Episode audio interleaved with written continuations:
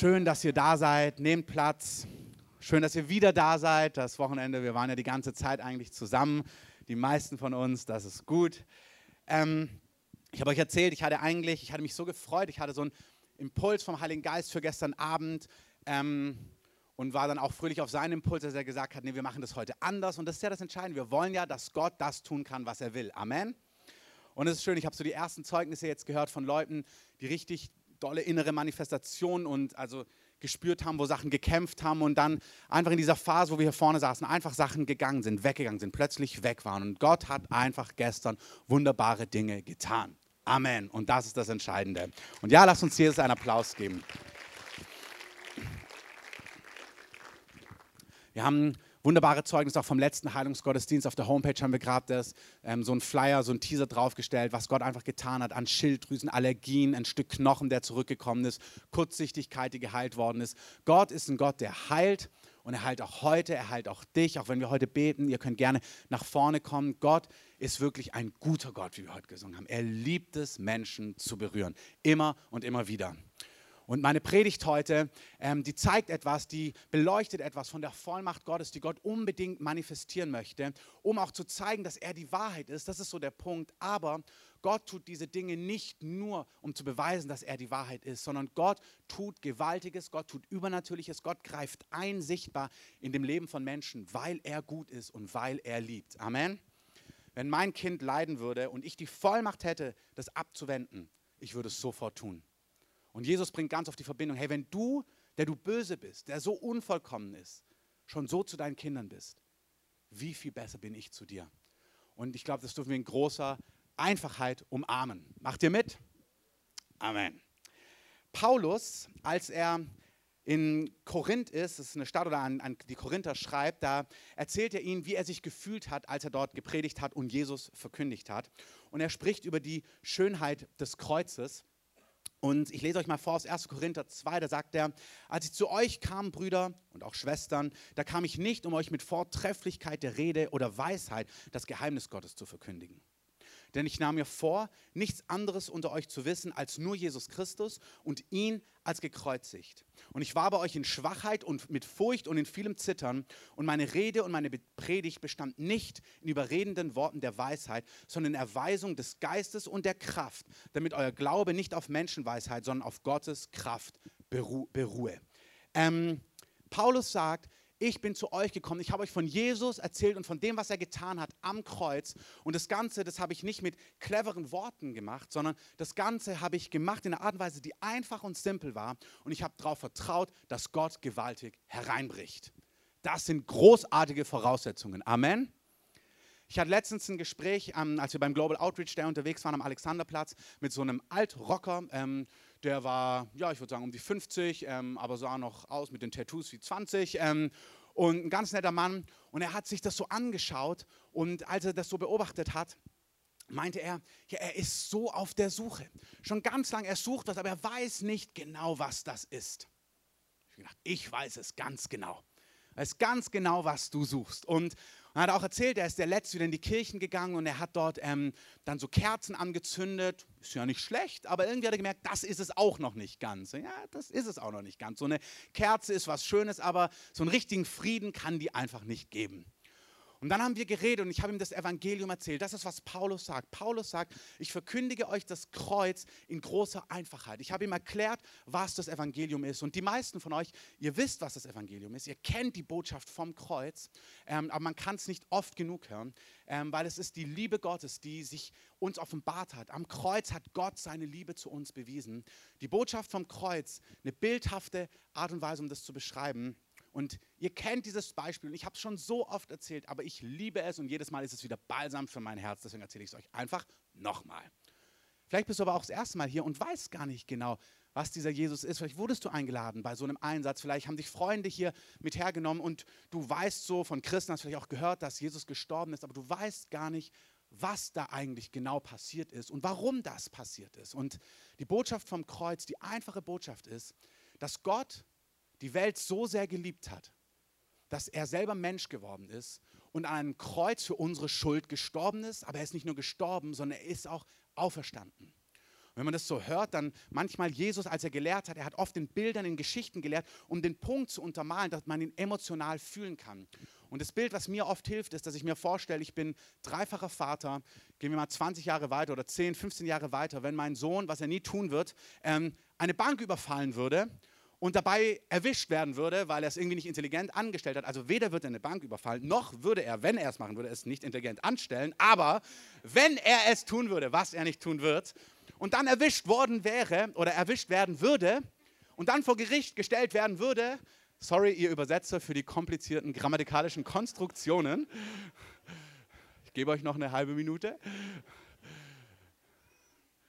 und ich der Richter wäre, was ich auch nicht bin, weil ich bin Pastor, und ich das Verfahren gegen ihn leiten müsste. Und da kommt mein Sohn, wird mir vorgesetzt, ich sehe ihn, ähm, alle Indizien sind eindeutig. Mein Sohn hat eine Bank überfallen, wurde erwischt, wurde gefilmt, irgendwie war die Strumpfmaske nicht richtig gesetzt und man sieht eindeutig, es war mein Sohn, der das gemacht hat und ich wäre der Richter, dann wäre mein Herz voller Liebe für meinen Sohn, ganz egal, was er getan hat. Es ist mein geliebter Sohn, den ich großgezogen habe, den ich vom ersten Tag gesehen habe, für den ich gebetet habe, als er noch im Bauch seiner Mutter war, den ich von Anfang an erwartet habe, den ich, dem ich alles gegeben habe. Und ich würde ihn sehen und würde sehen, wie er sein Leben völlig ähm, an die Wand gefahren hat, Mist gebaut hat.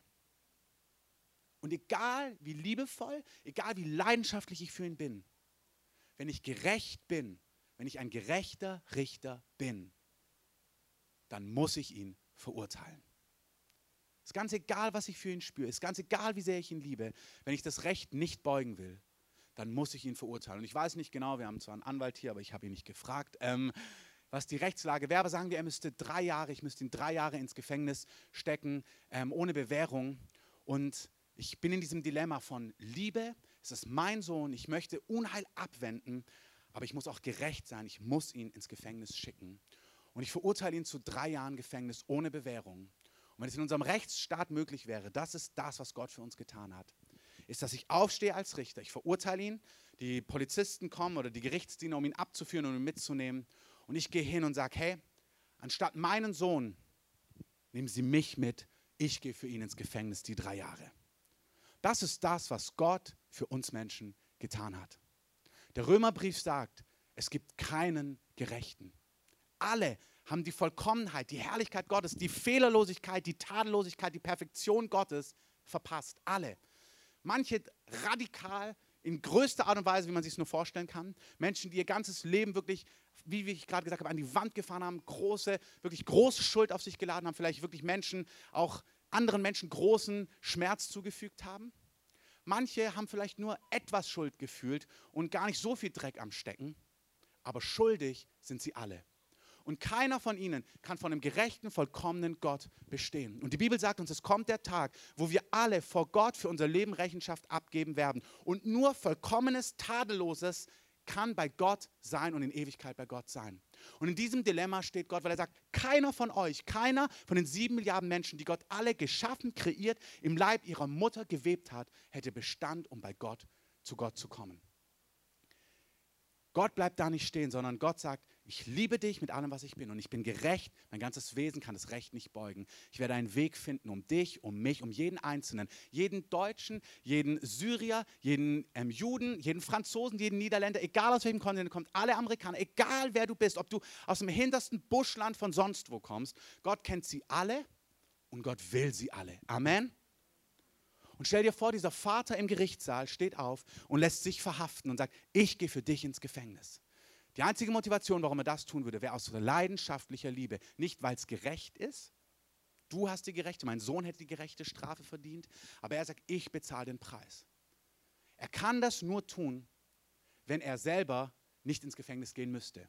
Wenn er selber eine Haftstrafe abzusitzen hätte von drei Jahren, dann kann er sich nicht eintauschen. Das heißt, er muss fehlerlos, schuldlos sein. Der Einzige, der schuldlos war, der Einzige, der diesen Preis bezahlen konnte, war Gott selber, der völlig Mensch geworden ist und als Mensch tadellos und vollkommen gelebt hat und sein Leben als Opfer gegeben hat. Der, der nicht ins Gefängnis hätte gehen müssen, der, der die Schuld nicht auf sich hätte nehmen müssen, der, der keine Strafe bekommen hätte, hat gesagt, ich nehme die Strafe auf mich, damit du frei ausgehst. Es gibt keinen Gerechten. Es gibt keinen hier, es gibt keinen, der zu Gott kommen kann. Kein Werk, kein Gottesdienstbesuch, keine Pilgerreise, keine Waschung. Es gibt nichts, was dich vor Gott gerecht machen kann. Wir sind alle, haben wir die Herrlichkeit Gottes verloren. Aber so sehr, Johannes 3, Vers 16, hat Gott die Welt geliebt, dass er seinen Eingeborenen, seinen einzigen Sohn gegeben hat, damit alle, die an ihn glauben, die auf ihn vertrauen, die sagen, ich nehme dieses Geschenk an, ewiges Leben bekommen.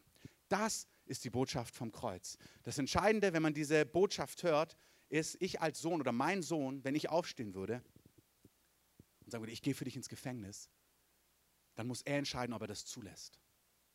Wenn er sagt, nee, ich gehe selber, ich habe Mist gebaut, ich will selber, ich habe mein Leben versiebt, ich bin ungerecht, ich, ich möchte die Strafe auf mich nehmen.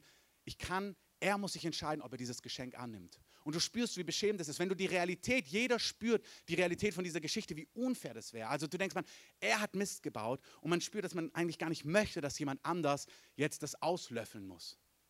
Das ist die Gnade Gottes, die sich in unverschämter Weise jedem Menschen anbietet.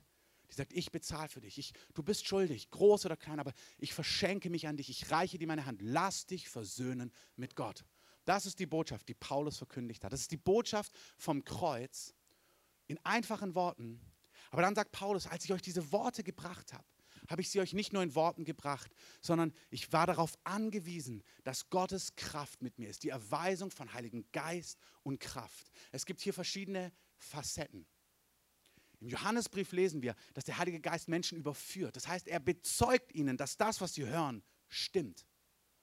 Das ist gut. Wir haben viele Teams gerade hier. Der Berlin ist geflutet von missionarischen Teams, die den Sommer hier verbringen. Danke, dass ihr alle da seid. Lasst uns mal den ganzen Teams, die auch heute da sind, einen Applaus geben. Von Herzen danke. Das gilt für all die Teams, das gilt für uns als Gemeinde im Einsatz und im Alltag. Wir sind gerufen, das Evangelium, diese Botschaft zu verkündigen. Gott hat sich entschieden, durch die Torheit der Predigt, durch Erzählen Menschen zu retten. Gott hat nicht gesagt, ich schreibe es in den Himmel, ich tue bombastische Zeichen, sondern er sagt, nein, ich möchte, dass du das, was du erlebt hast, weiter erzählst. Da bleibt ein Momentum von Torheit drin. Es bleibt verletzlich, weil Menschen, die es nicht wollen, man kann es einfach wegschieben. Es ist Torheit für die, die es nicht annehmen auf Dauer, aber es ist Gottes Kraft für alle, die es umarmen. Diese Entscheidung, dazu Ja zu sagen, das im Herzen zu spüren. Und glaubt mir, man kann es im Herzen spüren und es trotzdem ablehnen. Das heißt, als Jesus gelehrt hat, da wussten die Pharisäer, dass er die Wahrheit sagt. Aber sie liebten das Ansehen bei den Menschen mehr als bei Gott und haben sie es nicht umarmt. Gott hat sich entschieden, durch die Torheit der Predigt, durch die Torheit des Erzählens, dass du es deinen Arbeitskollegen erzählst, deiner Familie, deinen Nachbarn, bei einem Einsatz, durch die Torheit des Erzählens Menschen zu erretten. Apostelgeschichte 10, Cornelius, ein römischer Hauptmann. Ein Engel erscheint ihm bombastisch. Der Engel sagt zu ihm, hey Gott hat dich gesehen. Du hast versucht, gerecht zu leben, du hast gebetet, du hast sogar Almosen gegeben, also du hast Spenden auch an Arme gegeben. Das ist schön. Gott sagt, das ist fantastisch, ich habe das gesehen. Hey, hier draußen sind Millionen Menschen, die gute Dinge tun wollen, von ganzem Herzen. Aber gute Dinge tun rettet niemanden. Und Gott sagt aber auch nicht, er bleibt da nicht stehen und sagt, Cornelius, ich habe das gesehen, das berührt mich, dass du Gerechtigkeit suchst. Deswegen, sagt der Engel, geh zu Petrus, der wohnt dort und dort, der ist da gerade zu Besuch, und hör dir an, was er zu sagen hat. Er wird Worte zu dir reden, durch die du errettet werden wirst. Werke rettet niemanden. Aber Petrus wird dir erzählen, wie du gerettet werden wirst, nämlich die Botschaft vom Kreuz. Und was mich hier auch fasziniert, ist, dass der Engel es nicht gleich selbst erzählt. Ich würde mir denken, es ist doch viel effektiver, wenn so ein himmlisches Wesen auftaucht und dann irgendwie sagt, und das ist die Wahrheit und du fällst zu deinen Füßen, weil er so herrlich ist und merkst, okay, das ist die Wahrheit ohne Wenn und Aber.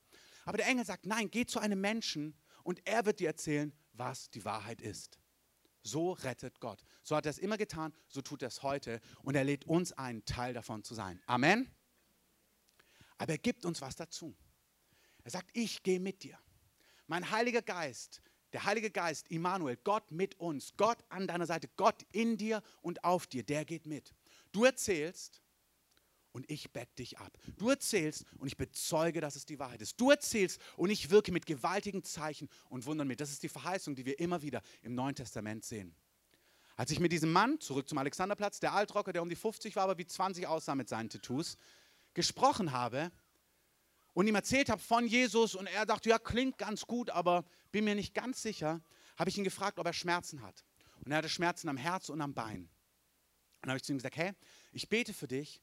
Und zwar nicht, um zu beweisen, dass Jesus die Wahrheit ist, obwohl es Beweis ist, weil wenn Gott was tut, dann siehst du, ich kann dich nicht heilen. Aber ich werde beten, weil Gott dich liebt und du sollst sehen, wie sehr Gott dich liebt. Diese Liebe, die ihn ans Kreuz gebracht hat, diese Liebe heilt auch deinen Körper.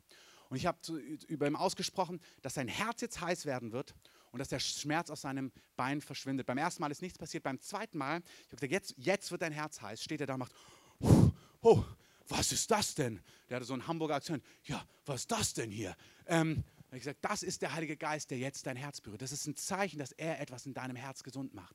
Und dann habe ich gesagt, er soll jetzt sein Bein testen. Und dann hat er sein Bein getestet und dann war der Schmerz komplett weg. Und dann hat er gesagt, na, das bilde ich mir doch jetzt ein. Dann habe ich gesagt, nee, also war es denn gerade da der Schmerz? Und dann sagt er, nee, äh, ja. Und dann sage ich, aber ist er jetzt noch da? Und sagt er, nee, jetzt ist er weg. Und ich sage, nee, das bildest du dir nicht ein.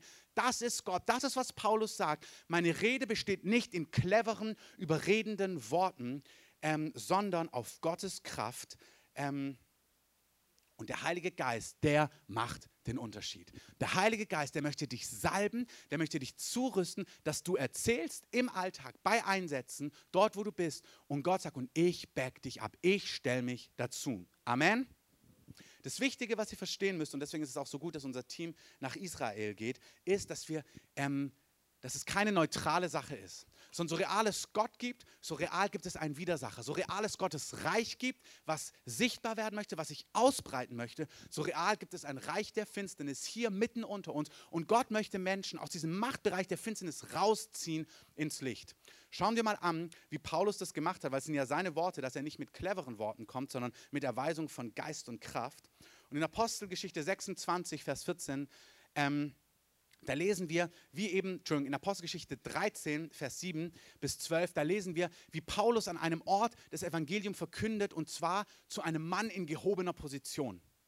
Und auch hier möchte ich euch sagen, egal wem du das Evangelium verkündest, es bleibt Torheit. Und wir dürfen diese Torheit Menschen weitergeben, wo wir das Gefühl haben, da ist es angemessen, aber auch den Hohen und den Gewaltigen, auch die möchte Gott erreichen. Amen. Auch den Promis, Amen auch den Künstlern, den Stars. Gott will, dass diese Botschaft ausgeht zu allen Menschen und er möchte sie retten. Und sie brauchen die gleiche Rettung wie du und ich. Und Gott möchte sie retten. Und Gott und Paulus steht hier vor diesem, ähm, vor diesem Statthalter, vor diesem Prokonsul, der leitet eine, eine ganze Provinz dort von, vom Römischen Reich. Und Paulus predigt zu ihm. Und dann heißt es dort in Vers ähm, 7, dieser Sergius, auch Paulus, so hieß er auch, war ein verständiger Mann und er rief Barnabas und Paulus herbei und er begehrte das Wort Gottes zu hören. Der wollte hören, was die beiden zu sagen haben. Hey, es kommt eine Zeit, dass Menschen uns rufen werden und sagen, erzähl mir mal, sie, die, das Gerücht von Jesus wird die Stadt durchströmen. Es wird die Kunde von ihm durchs ganze Land gehen. Und Leute, wenn sagen, warte mal, erzähl mir, du bist doch auch einer von denen. Erzähl mir mal, was es mit diesem Jesus auf sich hat. Amen. Das ist, was Gott tun wird. Das ist, was Gott begehrt. Er wird den Namen Jesus in dieser Stadt bekannt machen. Und dieser Mann ruft sie und sagt so, ich möchte das Wort Gottes hören. Und dann gibt es aber jemanden in seinem Umfeld, Elimas, aber der Magier, denn so wird sein Name übersetzt, widerstand ihnen, Paulus und, Saul, Paulus und Barnabas. Und er suchte, er versuchte den Prokonsul vom Glauben abzubringen. Also, das ist auch ganz oft, wenn man mit Leuten redet. Ich erlebe das ganz oft, dass wenn du mit zwei redest, eine Person ist echt offen und die andere Person, die tippt so daneben und macht so, komm mal zum Punkt jetzt, wir wollen gehen. Und ich denke mir immer, ja, du, aber auch was hinter dir will, dass ihr geht. Ähm, ihr wollt eigentlich bleiben und vor allem sie will bleiben und vor allem Gott will, dass ihr bleibt und hört, was er zu sagen hat. Ich segne euch mit einer gesunden Hartnäckigkeit, die jeder Greenpeace-Vertragsverkäufer an der Schönhauser Allee hat, wenn er eure Unterschrift möchte. Wenn das Rote Kreuz deine Unterschrift haben möchte für irgendeine Aktion, die laufen dir hinterher, die lassen nicht locker, bis sie es haben. Und ich segne euch mit etwas Hartnäckigkeit. Amen. Wer es will, greift zu.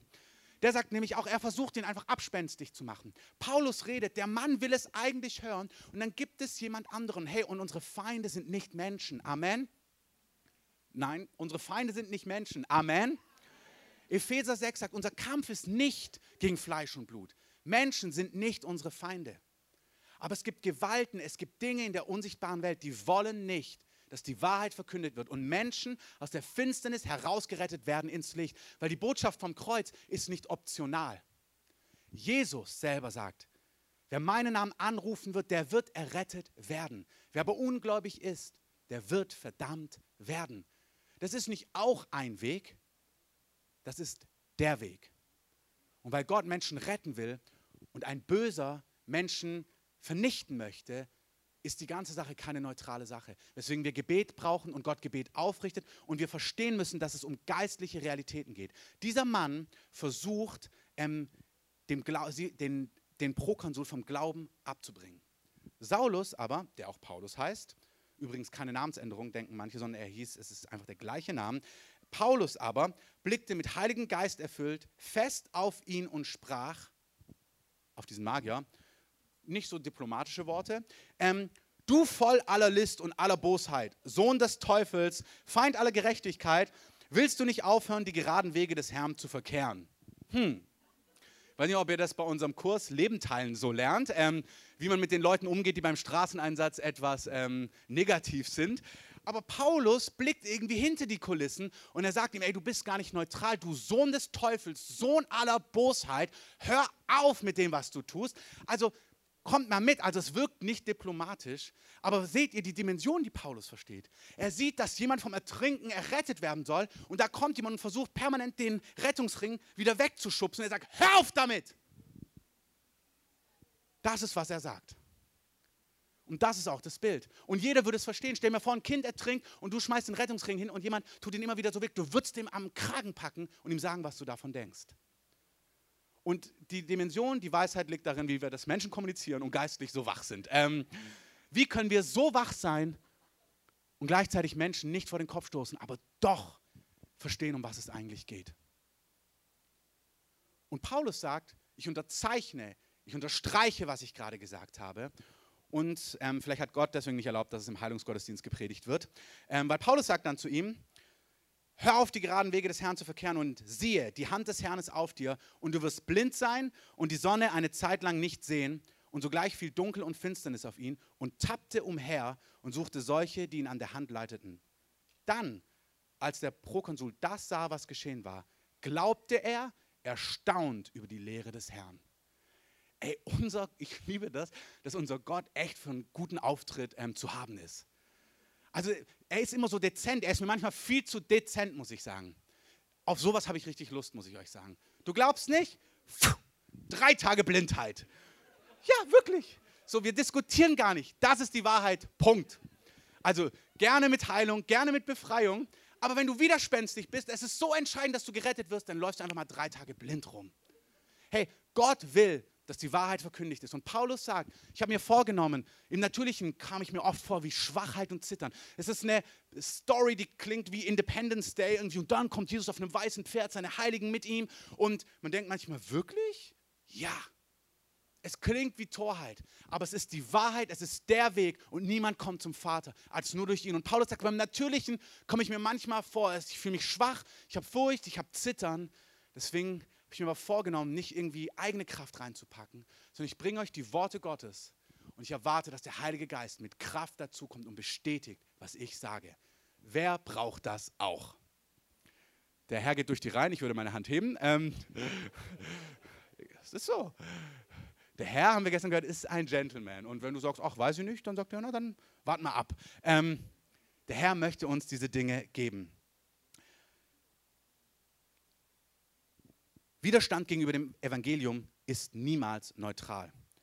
Paulus demonstriert diese Realität in Apostelgeschichte 13.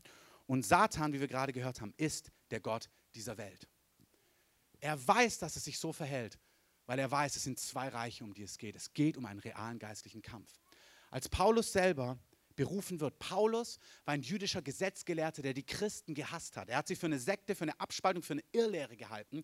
Und er war damals, er hatte den Auftrag für die jüdischen Autoritäten, Christen, Juden, die an Jesus geglaubt haben, Juden, die verkündigt haben, dass Jesus der erwartete Messias ist, zu verfolgen, zu töten, zu binden. Und er war auf dem Weg nach Damaskus, um dort auch Christen auszurotten, als er plötzlich ein helles Licht sieht, was ihm vom Pferd stößt. Und als er vor Helligkeit nicht sehen kann und sich wundert, was das ist, dann hört er eine Stimme. Und das lesen wir in Apostelgeschichte 26. Also der, die Geschichte ist früher, aber in Apostelgeschichte 26 erzählt er, was damals passiert ist. Und als er es zusammenfasst, dann erzählt er folgendes. Er hörte eine Stimme, die zu ihm sagt, Vers 14, Saul, warum verfolgst du mich? Und auch das ist ein wunderbarer Punkt. Paulus oder Saul, wie er damals heißt, hat Christen verfolgt, Gläubige verfolgt. Aber Jesus nimmt das sehr persönlich. Er sagt, du verfolgst mich. Es ist mein Leib. Ich bin das Haupt, es ist mein Leib. Jeder, der den Namen des Herrn anruft, gehört zu ihm. Und wer verfolgt wird, egal auf der Welt, verfolgt im Endeffekt Jesus. Und er begegnet ihm und tritt ihm entgegen und sagt, warum verfolgst du mich? Es ist hart für dich, gegen den Stachel auszuschlagen. Paulus sagt dann, ich aber sprach, wer bist du, Herr? Der Herr aber sprach, ich bin Jesus, den du verfolgst. Aber richte dich auf, stell dich auf deine Füße, denn hierzu bin ich dir erschienen, dich zu einem Diener und Zeugen dessen zu verordnen, was du gesehen hast, jetzt gerade, wie auch dessen, was ich dir in, wie auch dessen, worin ich dir erscheinen werde. Ich werde dich herausheben aus dem Volk und den Nationen, zu denen ich dich sende, damit, damit ihre Augen sich öffnen er sagt, ich berufe dich, Paulus, du, der mir nicht geglaubt hat. Ich begegne dir, ich zeige dir, dass ich die Wahrheit bin und ich berufe dich, dass du hingehst zu Völkern und Nationen, zu Menschen, dass ihre Augen sich öffnen, das heißt, ihre Augen sind nicht offen.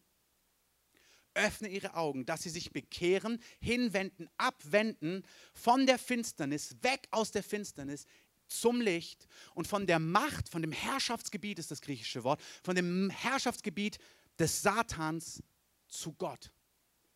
Jesus, das ist Jesu Worte sagt, es gibt diese zwei Realitäten. Und ich berufe dich, dass du Menschen die Augen öffnest, dass sie aus Finsternis rauskommen ins Licht und aus dem Machtbereich des Bösen heraustreten können, um in den Machtbereich Gottes zu kommen. Der Kolosserbrief 1, Vers 15 sagt uns, dass er uns, die wir Ja gesagt haben zu Jesus, herausgerissen hat, genau aus diesem Herrschaftsgebiet und dass wir Kinder Gottes geworden sind, dass wir nun zu ihm gehören, zu seinem Reich, unter seinen Gesetzmäßigkeiten leben können. Er weiß, dass es sich um eine geistliche Realität verhält. Du sollst ihre Augen öffnen, damit sie Vergebung der Sünden empfangen und ein Erbe unter denen, die durch den Glauben an mich geheiligt sind. Du bekommst nicht nur Vergebung der Sünden und ewiges Leben, du bekommst noch ein Erbe, worüber man eine ganze Serie machen könnte. Aber Gott sagt, ich gebe noch richtig was drauf. Ähm, das hätte er gar nicht nötig. Gott, ewiges Leben wäre genug, aber Gott sagt, nein, ich segne dich, ich gebe dir Leben, die Fülle. Paulus, dazu berufe ich dich. Das heißt, diese Welt, Menschen haben oft die Frage, warum passiert so viel Böses? Warum passieren diese Dinge? Ich gebe nicht die ausgefeilte letzte Antwort, aber zwei Gedanken. Erstens hat Gott dem Menschen einen freien Willen gegeben. Das ist ein Geschenk. Und Gott hat dem Menschen so viel Verantwortung gegeben, das ist ein Privileg. Echte Verantwortung beinhaltet, dass du es wirklich vergeigen kannst. Wenn ich meinen Kindern, die keine Bank überfallen werden, ähm, eines Tages, wenn wir in Urlaub fahren, meinen Schlüssel gebe und sage, hey, ihr dürft die Wohnung haben fürs Wochenende, werden sie keine illegale Party dort feiern, aber sie hätten die Möglichkeit dazu. Ich sage, hey, ihr dürft das Haus hüten, aber macht keinen Mist, während Miri und ich drei Tage unterwegs sind. Sie haben so real die Verantwortung für unser Haus, dass wenn sie denken, irgendwelche komischen Leute einzuladen, die unsere Wohnung auseinandernehmen, dann hat die Verantwortung reale Auswirkungen. Da kann sie sagen, ja, wieso hat Christoph das erlaubt? Weil ich ihnen vertraut habe weil ich ihnen Autorität gegeben habe, weil ich ihnen Verantwortung gegeben habe. Und der Mensch ist frei, mit seiner Verantwortung Gutes zu tun oder er ist frei, seine Verantwortung falsch einzusetzen und das hat negative Auswirkungen. Der Mensch ist frei, deswegen sieht die Welt so aus, wie sie aussieht. Und dann hat der Mensch nicht nur die Autorität falsch eingesetzt, sondern er hat sie auch noch dem Feind übergeben. Auch hier könnte man mehr darüber sagen, wenn dich das interessiert, den Multiplikatorenkurs reden wir auch darüber, falls du den noch nicht gemacht hast. Aber die Bibel sagt uns ganz klar, dass der Gott dieser Welt der Teufel ist. Der Teufel war einer der höchsten Engel, der Engel des Lichts, Lobpreis. Es war, er hat Gott gedient, er hat zu Gott gehört. Es war ein gutes Geschöpf, aber er war jemand, der sich abgewandt hat von Gott. Ich sage das, weil nicht alle groß geworden sind, vielleicht wie du und seit Kindesbeinen Christen sind und es schon in der Kinderstunde gelernt hast, sondern vielleicht weißt du gar nicht, wer ist denn dieser Teufel? Dieser Teufel war ein Engel, Luzifer war sein Name, Engel des Lichts, der sich abgewandt hat von Gott.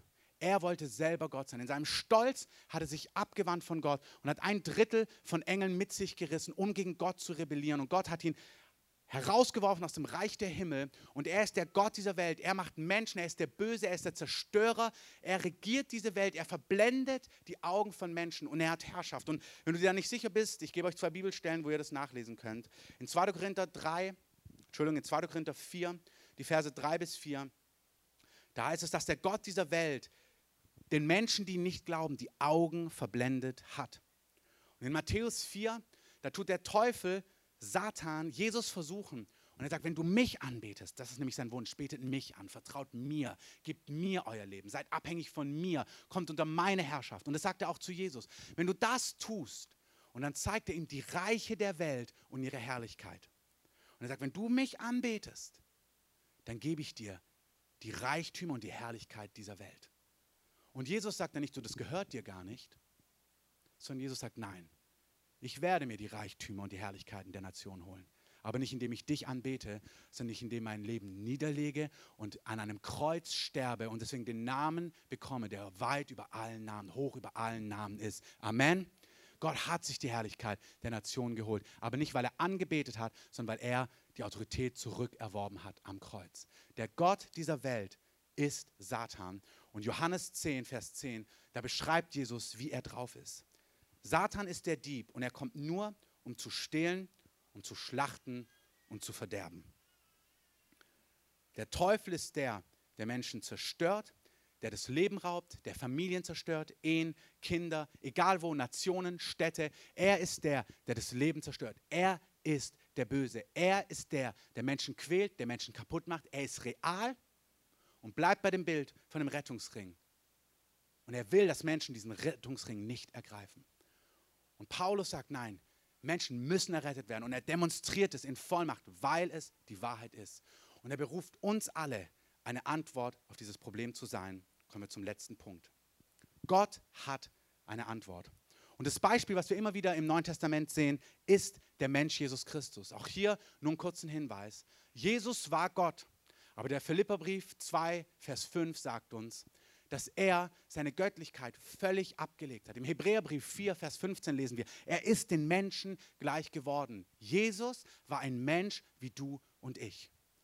Und er hat erlebt, wie der Heilige Geist in ihn und dann in Vollmacht, in Kraft auf ihn gekommen ist.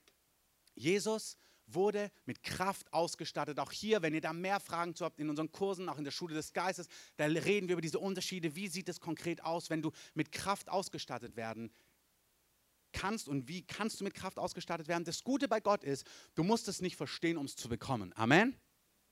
Sondern Gott teilt es auch so aus, auch heute. Und die Band kann schon mal nach vorne kommen. Ich möchte euch in diesen Gedankengang noch kurz mit hineinnehmen.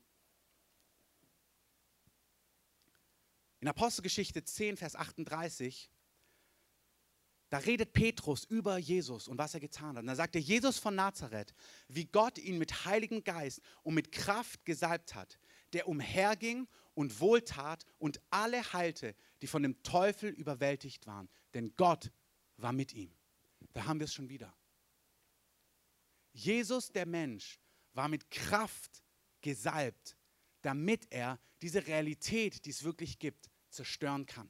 Damit er einen Unterschied machen kann. Damit Menschen errettet werden können. Damit Menschen befreit werden können. Dass Menschen geheilt werden können. Du kannst niemand heilen. Du kannst niemand befreien. Du kannst niemand freisetzen. Aber Gott liebt die Welt so sehr, dass er mit Vollmacht das Joch der Finsternis zerbrechen möchte. Amen.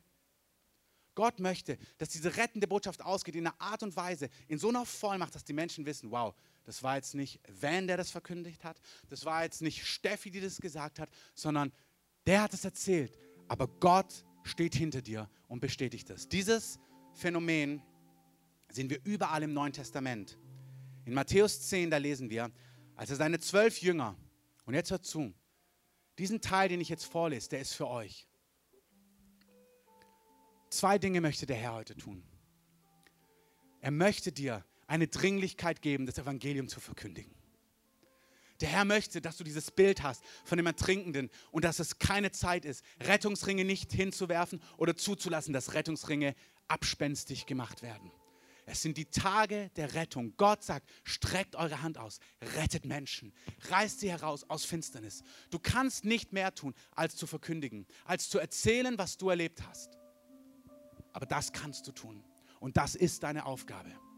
Zu gelegener und ungelegener Zeit steht bereit. Erzählt das, was Gott euch gesagt hat. Ohne Druck, ohne Verdammnis, aber mit einem brennenden Herzen.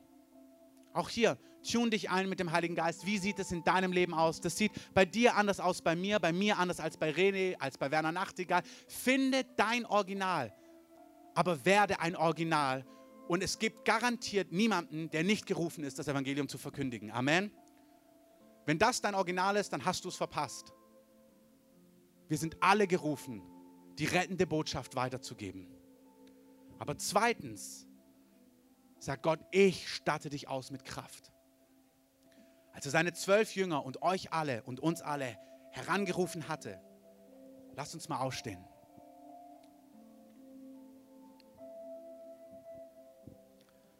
Da gab er ihnen Vollmacht über unreine Geister, um sie auszutreiben.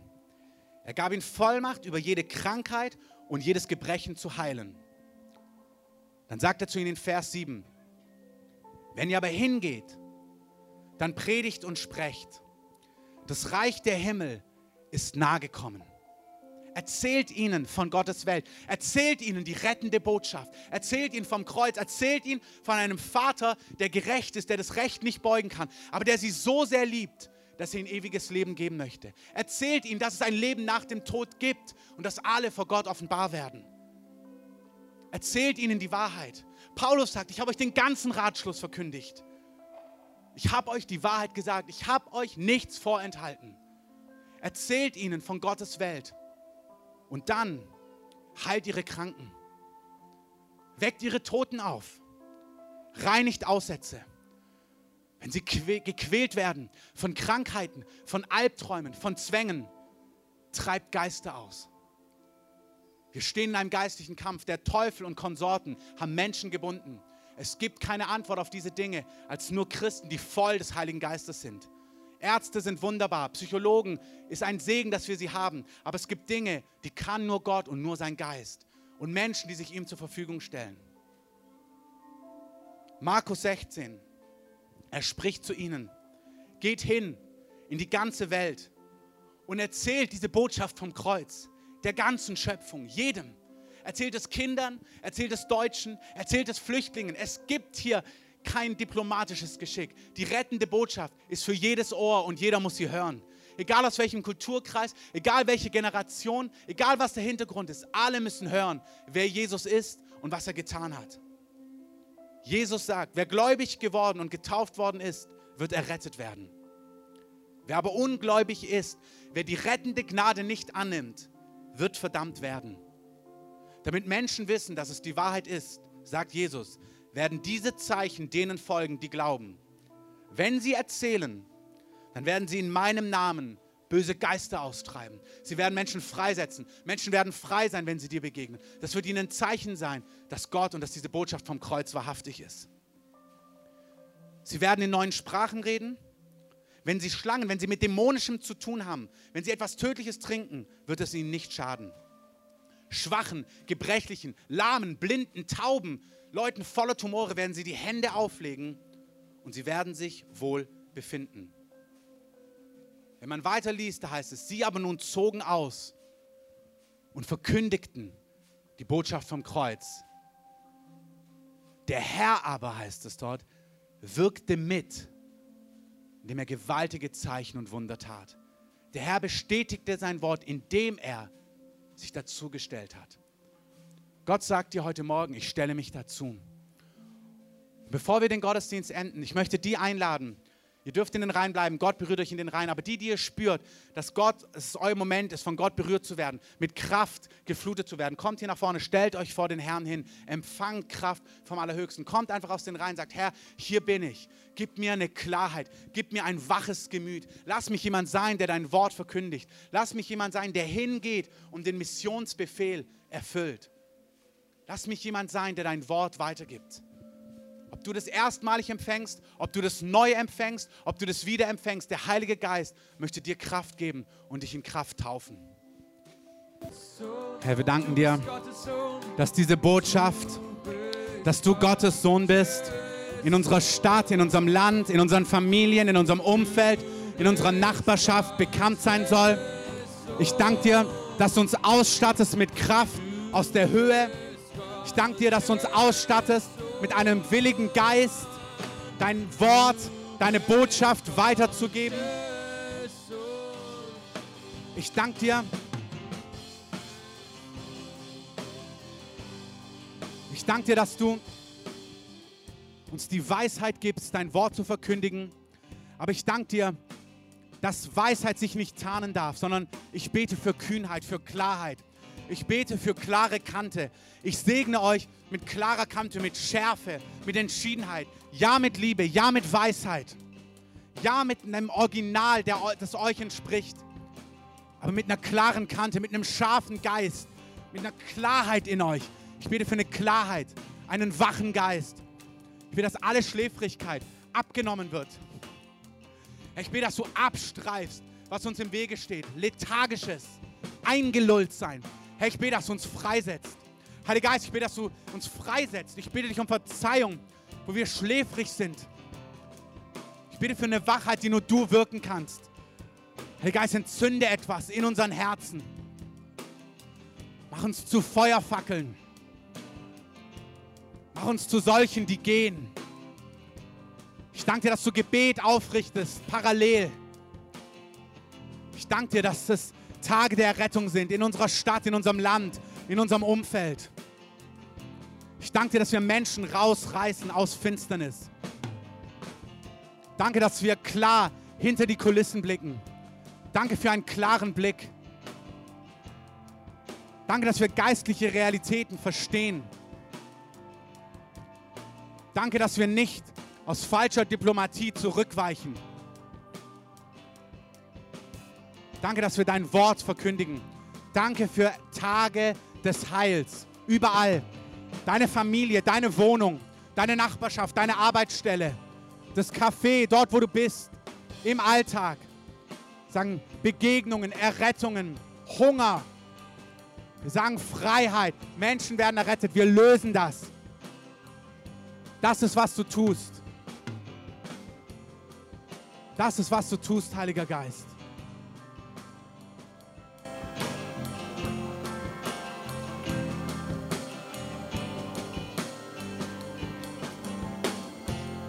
Herr, wir danken dir, dass du gegenwärtig bist.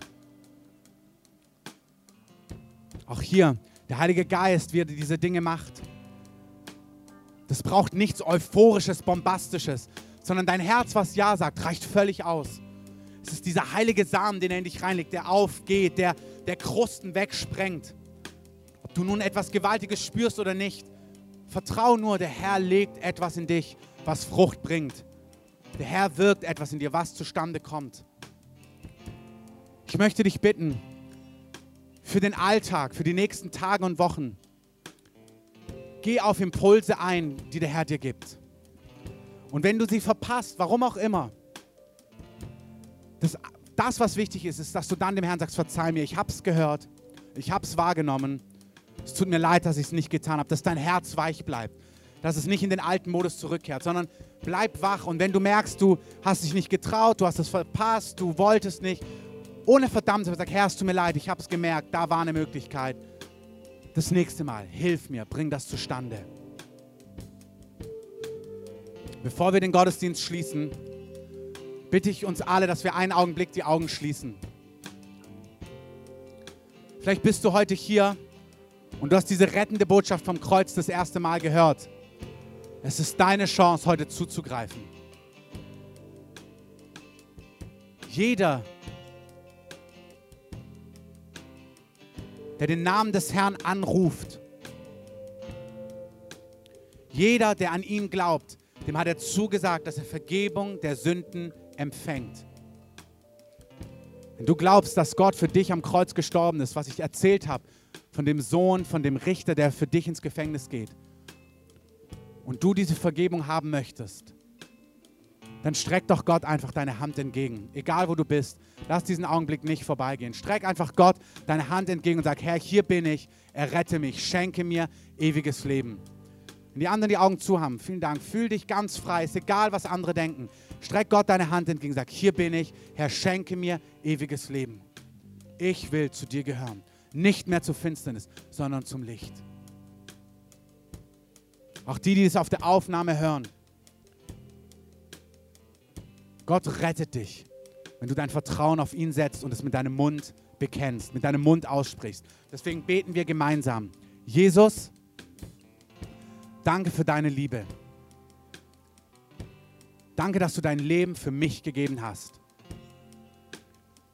Ich brauche Vergebung der Sünden.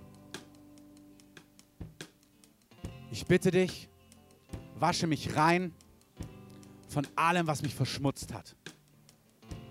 Von allem, was mich kaputt gemacht hat. Von allem, was mich bindet. Ich glaube, dass du für mich gestorben bist. Und ich glaube, dass du heute lebst. Ich vertraue dir mein Leben an. Sei du mein Retter und sei du mein Herr. Leite mich, lehre mich, erklär mir Dinge, die ich noch gar nicht verstehe und lass deinen Willen in meinem Leben geschehen. Ich gehöre nicht mehr zur Finsternis. In deinem gewaltigen Namen, Jesus. Amen. Amen.